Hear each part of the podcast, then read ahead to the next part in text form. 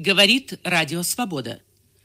Предлагаем вашему вниманию вторую часть беседы, в которой Владимир Буковский, отвечая на вопросы нашего сотрудника Юрия Мельникова, комментирует составленную им документацию по Владимирской тюрьме.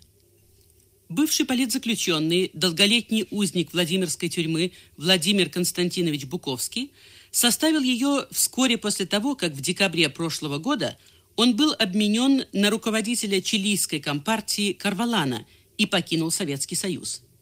Издательство «Хроника» в Нью-Йорке готовит эту документацию к публикации. Она состоит из записей, которые Владимир Буковский вел во время заключения во Владимирской тюрьме, из ряда подлинных документов, из записей по памяти. Вот название нескольких разделов. Книги, медицина, о санитарном состоянии карцеров, о выдаче недоброкачественной пищи, наказание за жалобы. В документацию включены списки.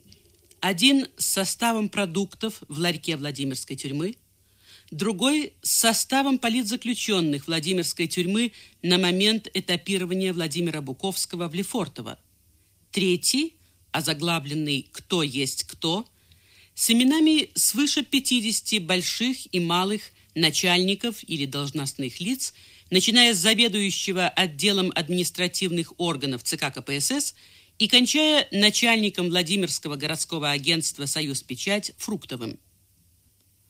В прошлой передаче речь шла в частности об определении Чусовского городского народного суда, на основании которого Владимир Буковский из пермских лагерей был переведен во Владимирскую тюрьму как злостный нарушитель лагерного режима.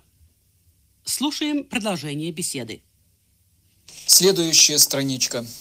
Состав политзаключенных Владимирской тюрьмы по камерам на момент этапирования Владимира Буковского в Лефортово.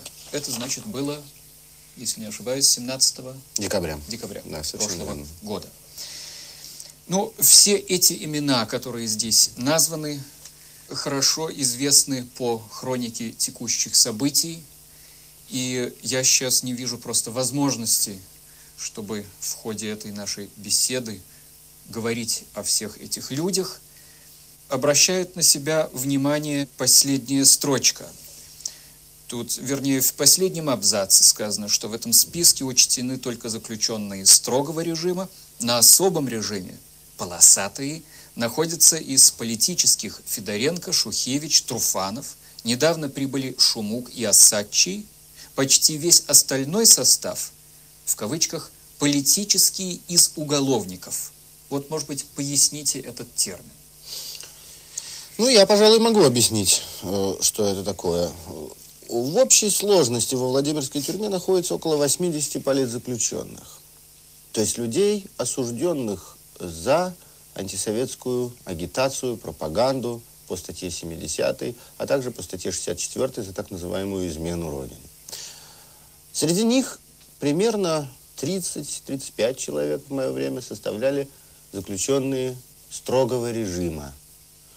Э, по нашим законам э, на строгий режим э, политзаключенные попадают, если они судимы по этой статье первый раз. Если же они судимы по этой статье второй раз, или если число их судимостей превышает определенное количество, они э, должны попасть э, в лагеря или в тюрьмы на особый режим. То есть их объявляют особо опасными рецидивистами. Вот политзаключенные, которые здесь перечислены выше, Федоренко, Шухевич, Труфанов, Шумук и Осачи, это политзаключенные, которые уже неоднократно осуждались по 70-й статье, по 64-й статье, то есть считаются э, как бы рецидивистами. В то же время среди обширной массы, огромной массы уголовных заключенных в Советском Союзе, которых э, по нашим оценкам где-то от 3 до 3,5 миллионов человек в СССР, э, существует такой миф, такое мнение, что у политзаключенных условия содержания лучше, что их кормят лучше, что им чаще э, разрешают свидания, что им живется легче. Это абсолютнейший миф, ничем не подтвержденный, однако широко бытует среди уголовников. И поэтому многие из этих уголовников э, желая попасть в лучшие условия, совершают номинально какое-нибудь маленькое политическое преступление, как они его понимают. Что они при этом делают? Э, поскольку их представление о том, что такое политическое преступление, э, очень примитивно, обычно это, э, их действие заключается в том, что они либо вывешивают где-нибудь у себя в уголовном лагере на бараке листовку с призывом убивать всех коммунистов и взрывать Кремль, или рисуют какой-нибудь флаг с фашистской свастикой, и пишут какую-нибудь заздравницу Адольфу Гитлеру или что-нибудь еще в этом роде. Э, ну, после этого советские карательные органы, конечно, тут же возбуждают уголовное дело против таких людей и э, осуждают их за совершение особо опасного государственного преступления, которое имело своей целью подорвать или ослабить советскую власть. И все это с очень серьезным видом? Соответственно, э, вся процедура суда советского, судьи, заседатели, прокурор – произносящий громовую речь. Э, и вот этот несчастный уголовник, который хочет лишний черпак баланды, получает дополнительно 10 лет тюрьмы, э, но уже как политический заключенный. Он прибывает, попадает с нашими товарищами, с нашими друзьями в камеру. И тут же убеждается в том, что условия нисколько не лучше. Мало того, еще хуже, чем в уголовных лагерях. Э, и он отнюдь не радуется тому, что совершил. Многие из них пытаются писать, что вот они это сделали вовсе не имея никаких целей. Они надеялись, что их будут лучше кормить, что им будет легче. Оказывается, нет, что они вовсе не хотят свержения советской власти и вовсе не любят Адольфа Гитлера. Но это уже никому не помогает, никого не интересует. Приговоры по их делам никогда не отменяются и не пересматриваются. Так же, как, впрочем, все другие политические э, приговоры. И вот этот контингент Э, находится на особом режиме. Если вы читали дневник Эдика Кузнецова, то вы, видимо, знаете об этом составе людей. Э, к ним надо добавить других, тоже из уголовного лагеря, уголовных э, заключенных, которые э, меньше поддавались иллюзиям, но э, не имели другого выхода. Э, многие из таких заключенных пошли на совершение вот таких же вот действий, выброс листовок или там знаков, флагов и так далее, желая спастись от неминуемой смерти, от преследования местного начальства или какой-то э, группы уголовников внутри лагеря, которым они должны или э, которых они чем-то задели, оскорбили. Они отлично понимают, что их ждет смерть, нож, расправа, и поэтому не видят другого выхода, кроме вот таких действий, в результате которых их тут же изолируют, как политических заключенных, опасных для своего окружения – и помещают в отдельные изолированные условия вместе с политзаключенными.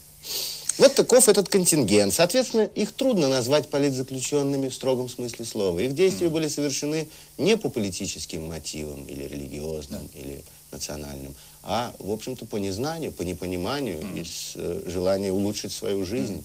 Mm. Э, тем не менее, вот они содержатся совместно с нашими э, на особом режиме. А можете ли вы сказать, вот когда эти псевдополитические уголовники уже вступают вынужденно в контакт с настоящими политическими. Что происходит? Результаты бывают самые разные, иногда парадоксальные. Чаще всего им очень трудно бывает ужиться. Э, полное непонимание, непонимание смысла того, что делает политзаключенный, ради чего и почему они идут в тюрьму. Я часто встречал уголовных э, на этапе, когда содержат совместно, этапируют совместно. И, конечно же, первый же вопрос, который все они задают нам, политзаключенным, после краткого рассказа, за что же мы все-таки сидим, это вопрос, ну, так, между нами, честно, скажите, ну сколько же вам все-таки платили оттуда, из-за рубежа? Абсолютно все они уверены, что никто, ни один нормальный человек не стал бы все это делать, тем более идти в тюрьму на срок – Э, просто так, просто из каких-то убеждений, любви к истине или стремления к чему-то лучшему. Все они уверены, что такую вещь можно совершить только ради денег. Э, в этом они мало отличаются от э, значительной части советского руководства, советской пропаганды, которая тоже тщательно и тщетно ищет вот, какой-либо материальной заинтересованности у участников движения за права человека. Я думаю, что те, кто пишут эти статьи, как правило, журналисты, люди более образованные, понимают, что э, они пишут ложь. А, но вот что при этом думает высшее начальство, партийное, э, КГБ и МВД, это сказать трудно. Потому что по своей психологии, по своему интеллектуальному уровню, они очень мало отличаются от простых уголовников. Вы слушаете передачу «Радио Свобода».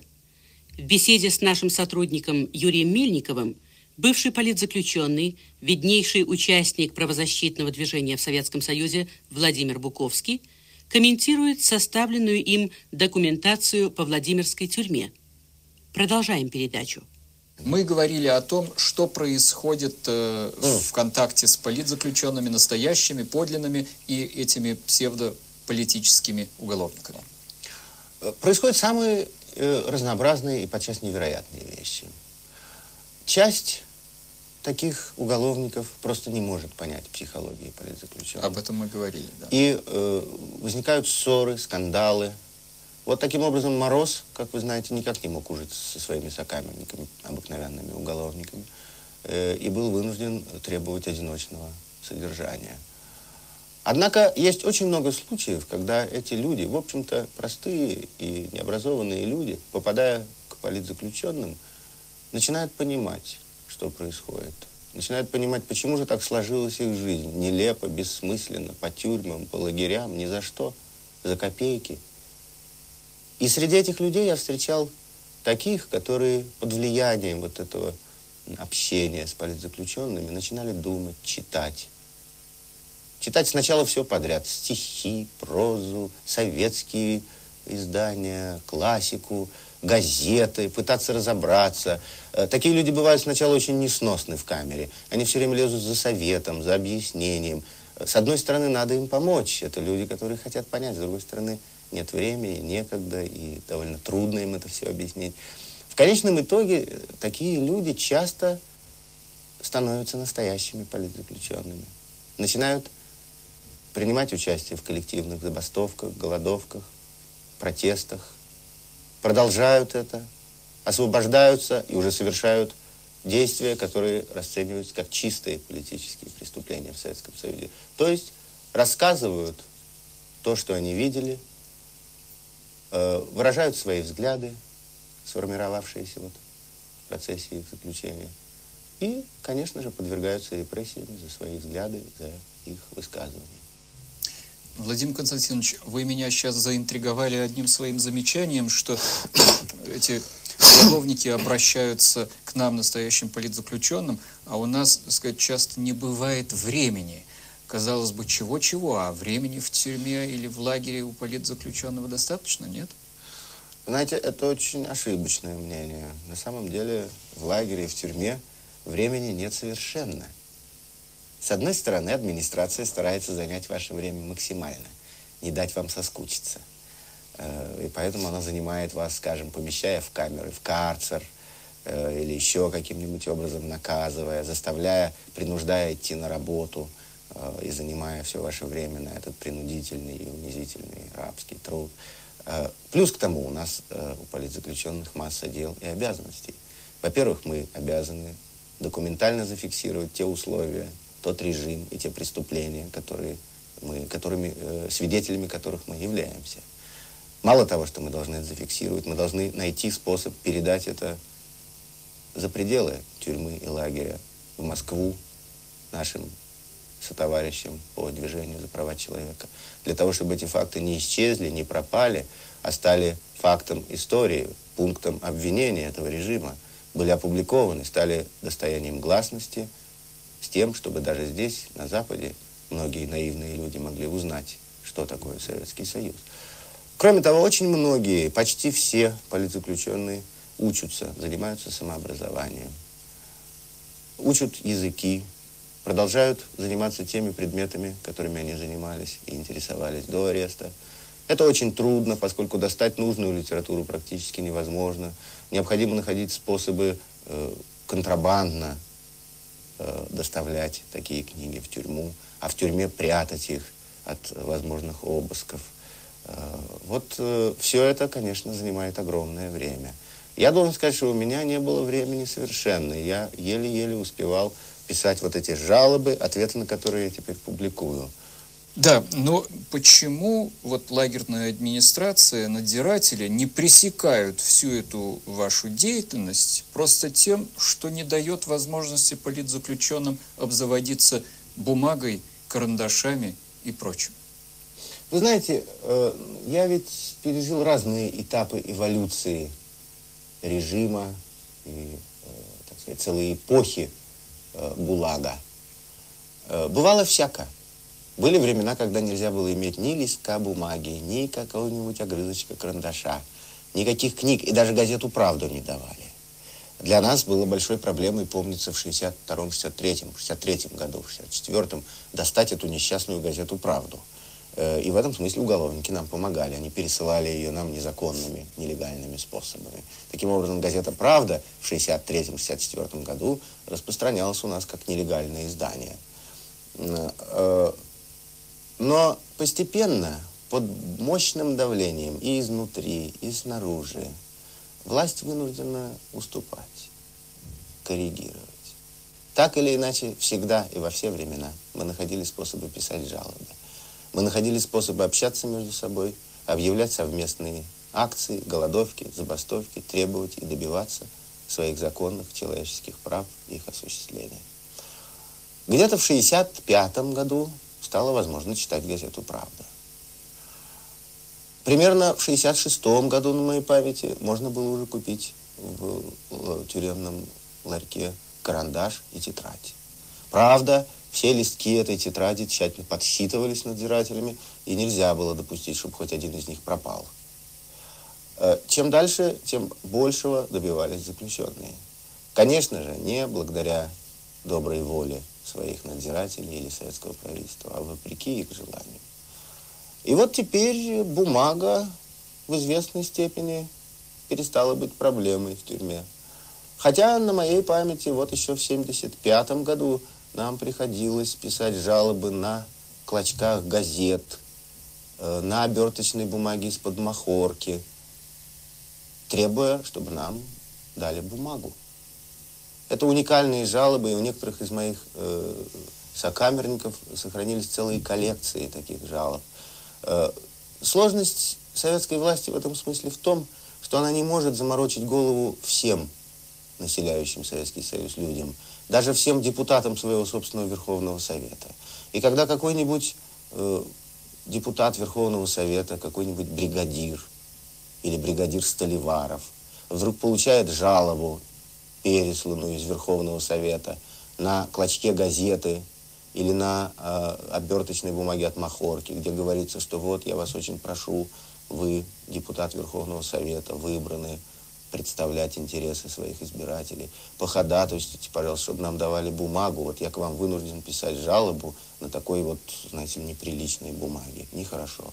Пожалуйста, другого мы не просим от вас ничего и не надеемся. Будьте добры. Конечно же, эти люди, э, в общем, подготовлены к тому, что у нас совершаются преступления, к тому, что людей по идеологическим, по политическим мотивам и э, морят голодом, и убивают. Но вот такой факт внезапный, нелепый, никому не нужный, действует на их психику. Это, в общем-то, простые, наивные люди, которые далеко не все понимают из того, что делается в стране. Э, эти наивные люди идут в свои органы, Верховный Совет, и начинают спрашивать, а почему же?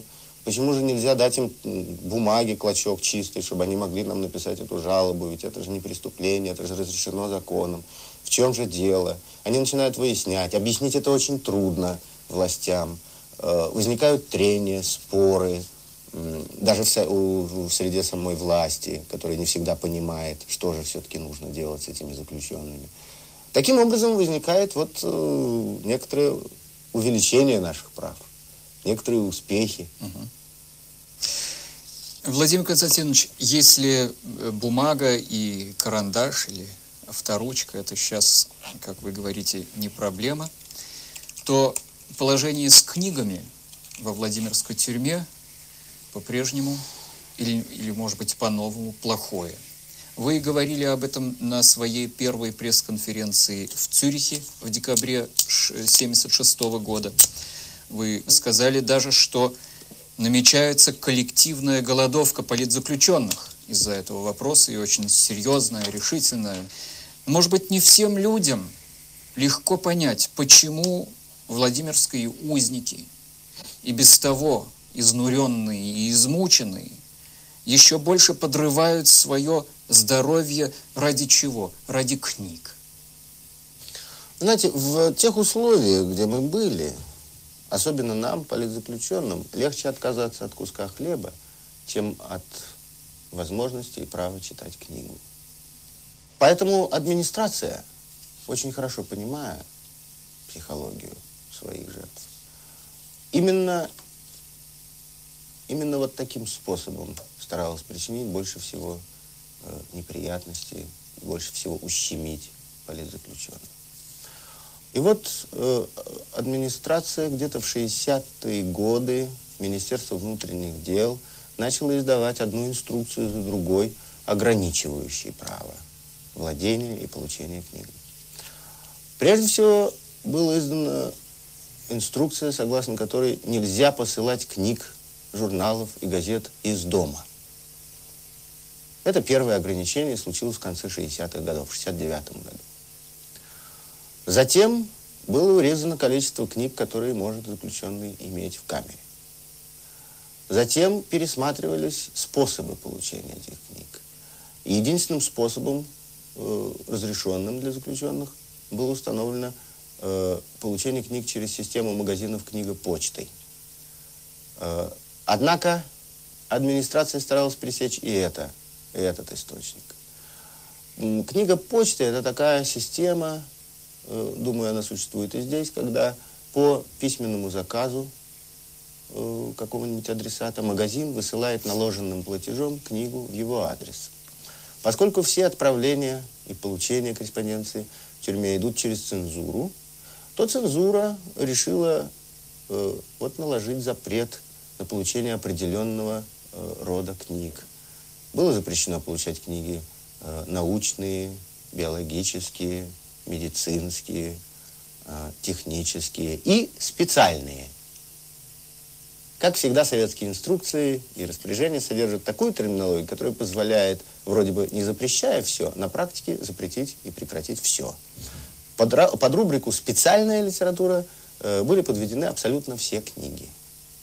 Вот такая ситуация возникла у нас в 1976 году, первый раз осенью. И первый раз осенью мы объявили голодовку из-за книг в связи с книгами. До этого уже были сложности, были голодовки, были э, какие-то инциденты, связанные с запрещением иметь и получать книги. В частности, я помню, э, один из моих сокамерников, Суперфин, объявил голодовку и голодал примерно 35 дней. Это было одно из первых стычек по поводу книг. В результате того, что голодовка стала массовой, то есть почти весь состав политзаключенных Владимира объявил голодовку из-за запрещения иметь книги. Администрация была временно вынуждена пойти на уступки и разрешить иметь в камере не более пяти книг, полученных через систему книгопочты. А, а, вот э, за исключением определенной тематики. Э, почему-то было запрещено иметь учебники. Однако администрация не успокоилась на этом и э, буквально через полмесяца вновь попыталась запретить книги. На сей раз просто запретив отправлять заказы в магазин, что ей сделать очень просто, очень легко. Ну и вот, вот такое, такая ситуация и была на тот момент, когда меня вывезли из Владимирской тюрьмы. Мы имели свои способы связи, коммуникации внутри тюрьмы и обсуждали вопрос, когда, в какой момент мы объявим голодовку по поводу книг. Э, и, значит, вот обсуждали способы сообщения об этой голодовке своим друзьям в Москву.